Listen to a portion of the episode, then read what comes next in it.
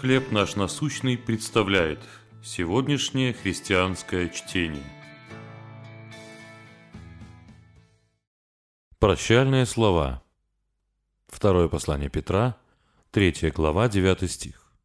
«Не медлит Господь, но долго терпит нас, не желая, чтобы кто погиб». На закате жизни Джон М. Перкинс оставил сообщение людям, с которыми расставался. Известный сторонник движения за расовое примирение Перкинс сказал, «Покаяние – единственный способ вернуться к Богу. Если не покаетесь, все погибнете». Эти слова – повторение того, что говорил Иисус и многие другие герои Библии. Комментируя гибель галилейских паломников, Господь сказал, «Если не покаетесь, все также погибнете». Апостол Петр говорил людям, «Покайтесь и обратитесь, чтобы загладились грехи ваши». В Ветхом Завете мы читаем слова другого человека, желавшего, чтобы его народ обратился к Богу.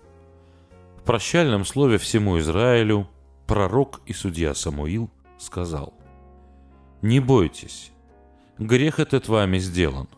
Но вы не отступайте только от Господа и служите Господу всем сердцем вашим.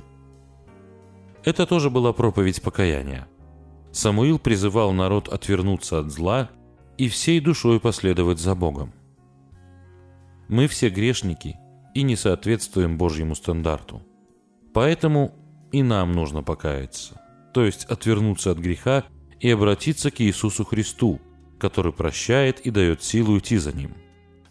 Прислушаемся к прощальным словам Джона Перкинса и пророка Самуила, которые знали, как Бог может использовать силу покаяния, чтобы сделать нас теми, кто принесет Ему славу.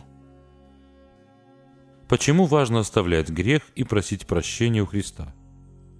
Что значит следовать за Богом всем сердцем?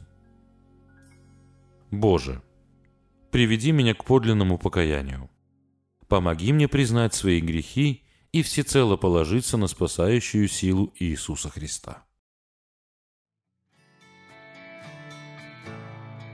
Чтение на сегодня предоставлено служением «Хлеб наш насущный». Еще больше материалов вы найдете у нас на сайте, в соцсетях и YouTube.